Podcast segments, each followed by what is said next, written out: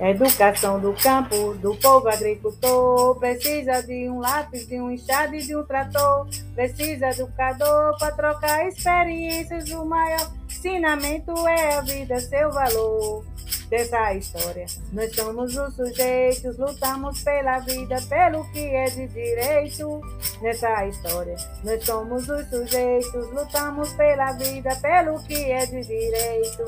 Educação do campo, do povo agricultor, precisa de um enxada, de um lápis, de um trator, precisa educador para trocar experiência. O maior ensinamento é a vida, seu valor. Ei! Eu trouxe essa música para abordar, para dar um início é, do que nós vamos debater hoje na disciplina de educação brasileira, tá? Eu sou Maria Antônia, estamos de volta para debater. O assunto hoje é com o texto da Doris Bittencourt de Almeida, 2004, a educação rural como processo civilizador. Não gostei muito do título, mas é, traz uma. Aí o texto traz um, um, uma historicização sobre a educação pública no contexto da zona rural, é, traz as ações que o Estado vem desenvolvendo durante o século XX, traz os desafios enfrentados pelos professores que irão trabalhar na zona rural, como as dificuldades, como falta de acesso, falta de transporte, transporte público, falta de recursos humanos e pedagógicos, né? E de acordo com o texto, eu fiquei um pouco empolgada e de acordo também com a experiência vivida, eu disse que não queria voltar para o campo. E depois fiquei me sentindo culpada, estou me sentindo culpada até hoje. Porque o meu vizinho lindo, maravilhoso, está aqui com a moto, mas eu não vou parar, tá? Vamos continuar. Então, por quê? Eu já trabalhei na zona rural, eu sou, nasci e me criei na zona rural e sou muito grata a tudo que vivi na zona rural. Fui muito feliz, minha infância foi maravilhosa. Brinquei muito, tomei muito banho de rio, subi em árvore. É muito bom morar no, na zona rural, tá? Só que a precariedade do ensino, ele dificulta as nossas atuações como professor. Então eu senti muitas dificuldades para trabalhar.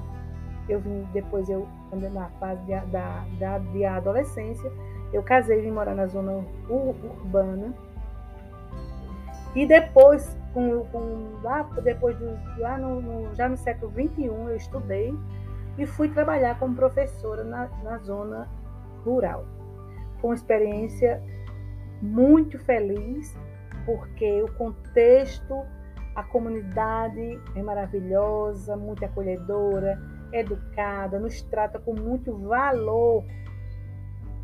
Foi isso que, eu, que me deixou mais culpada, porque eu fui tratada com muito valor, com muito respeito, muito amor, muito carinho. E depois eu fiquei me questionando por que, que, eu, que, eu, que eu não quero voltar. Se foi uma experiência ruim, por que, que eu não posso é lutar para que se torne uma experiência boa, não é? E é por isso que eu fiquei me sentindo culpada. Mas as dificuldades lá do século XX ainda estão presentes, pelo menos em algumas escolas da zona rural. A educação do campo mudou, não é o seu propósito. Hoje a educação do campo ele tem um, um valor, um valor específico para a população, tem o objetivo de formar a pessoa para que ela saia do campo para, para a cidade de forma alguma, como era o propósito da, da educação rural. A educação do campo tem um propósito de formar a pessoa com os valores do, do, do, da, do espaço do campo, do ambiente do campo, para que a pessoa possa sobreviver da terra. E também a educação do campo, ela é um movimento, ela é uma educação baseada na luta, ela é reflexo, ela é consequência de muita luta dos movimentos sociais. É uma uma grande é uma grande é uma linda história de luta, luta pela terra, luta pela sobrevivência, luta pela educação, luta pela vida. Então eu acho que eu não, eu, eu não tenho o direito de dizer, que, de dizer que não quero voltar. Se um dia tiver que voltar, eu tenho que voltar e voltar muito feliz. Pelo menos eu acho que isso é uma palavra, essa é uma palavra que me cabe. Eu achei que dizer que não iria voltar mais era uma palavra de covardia. E tá aí uma coisa que eu não gosto de ser, é covarde. Mas vamos lá, né? Eu disse a palavra tá dito. Mas retiro o que eu disse. Tá, professoras? Tá, colegas? Retiro totalmente. Mas a história da educação rural ainda está pautada em muita precariedade. E isso é muito difícil para nós professores trabalharmos. Tá certo? Então, a professora Melanie também disse que um aspecto que é, não é muito agradável do texto é a naturalização da negação, da, caracterizando a história da educação do campo, né? Quer dizer, naturalizando essa história de precariedade.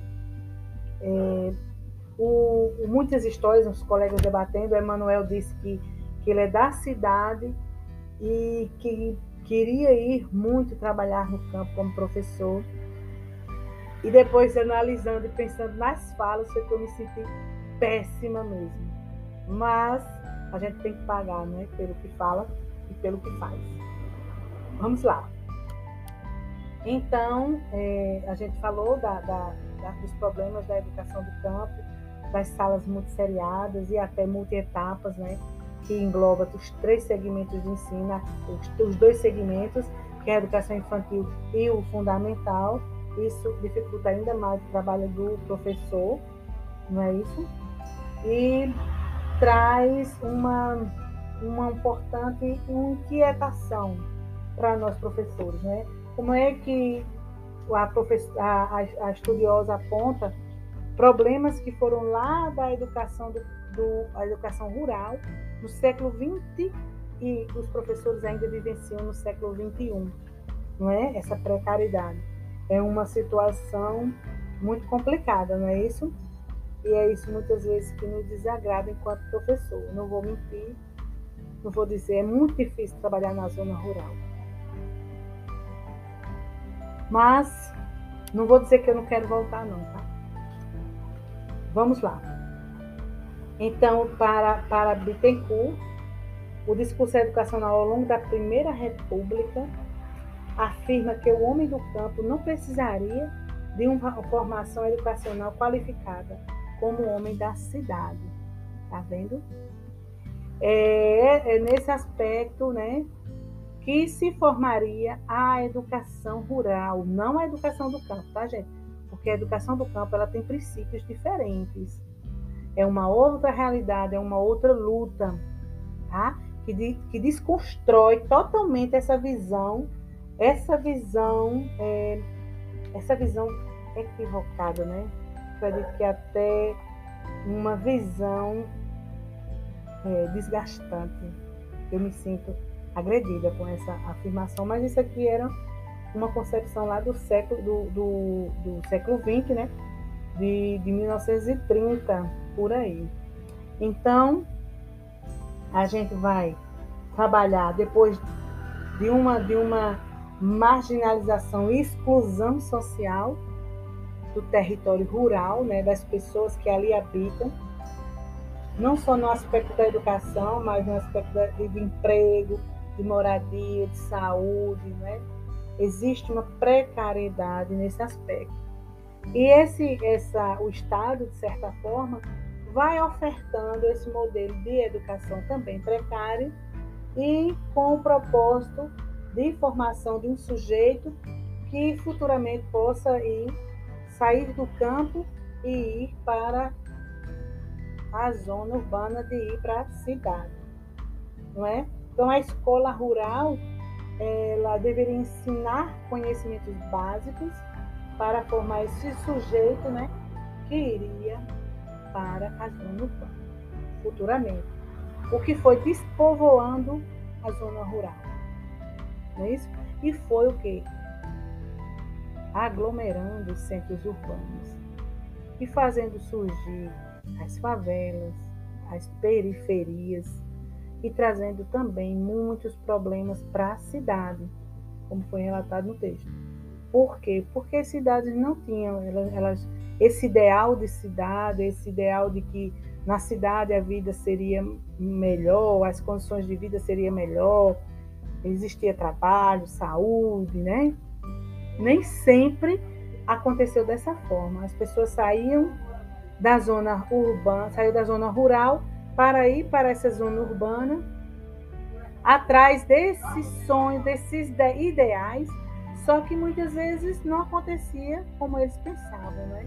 Não acontecia da forma que foi pensada e aí, o que é que acontecia? Essas pessoas ficavam desempregadas ou então tinham emprego, mas não tinham como eh, pagar os aluguéis, tinha que ir para onde? Para ir para a zona, para a periferia. E isso foi muito difícil, né? Também fazendo o quê? Desestruturando os centros urbanos, né? Desestruturando as cidades.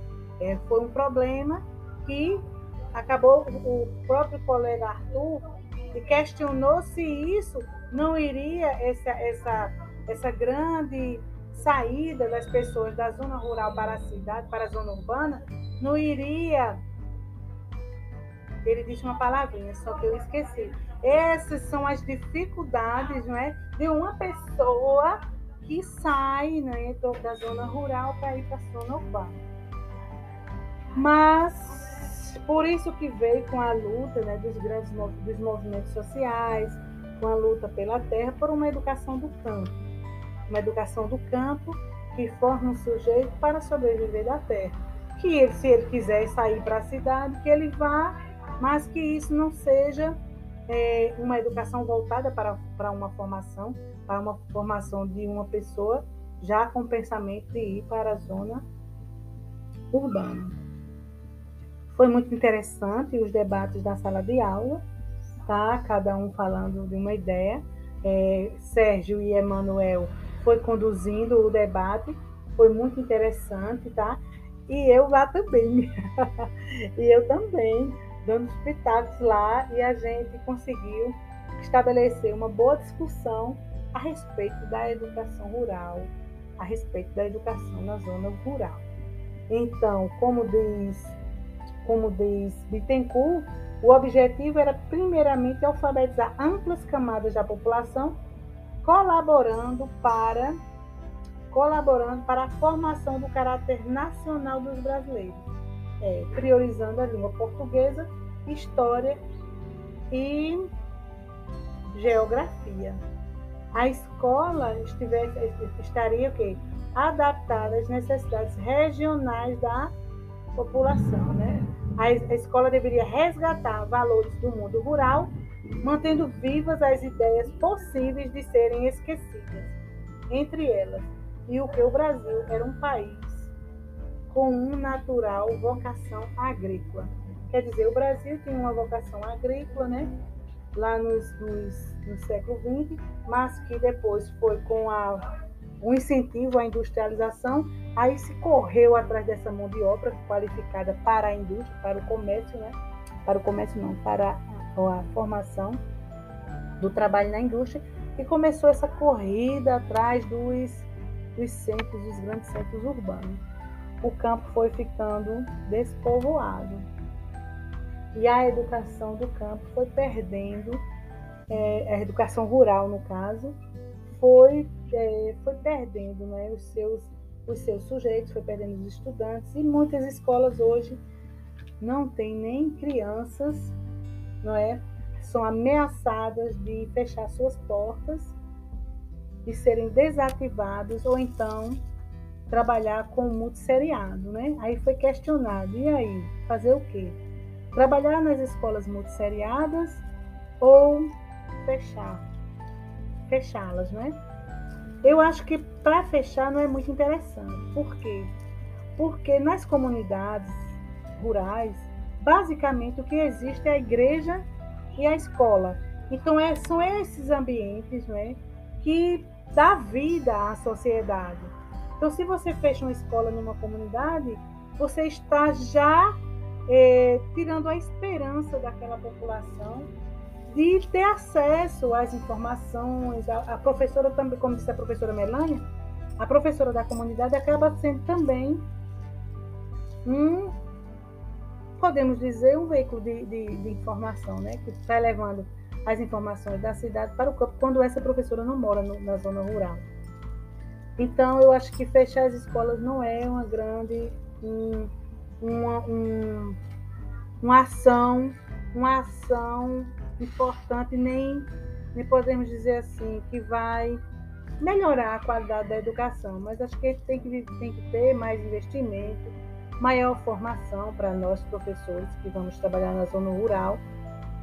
Eu acho que a gente precisa muito de formação, tá certo? Quando eu fui trabalhar lá também na zona rural, eu não tinha muito conhecimento sobre a educação do campo. Só depois que, que eu estava passando por dificuldades, é que eu fui estudar, é que eu fui entender, procurar entender as especificidades da educação para a população camponesa, né? Que eu trabalhei com a educação infantil. Eu acredito que se hoje eu voltasse para lá, para a zona rural, que hoje eu trabalho na zona urbana, eu, eu iria com outro pensamento, é, explorando é, mediando situações de aprendizagem diferenciada, explorando mais o contexto, aproveitando mais esse contexto, problematizando mais esse contexto no qual as crianças estavam inseridas. Pelo menos é assim que eu penso, tá? Mas por hoje é só. Vamos para a próxima.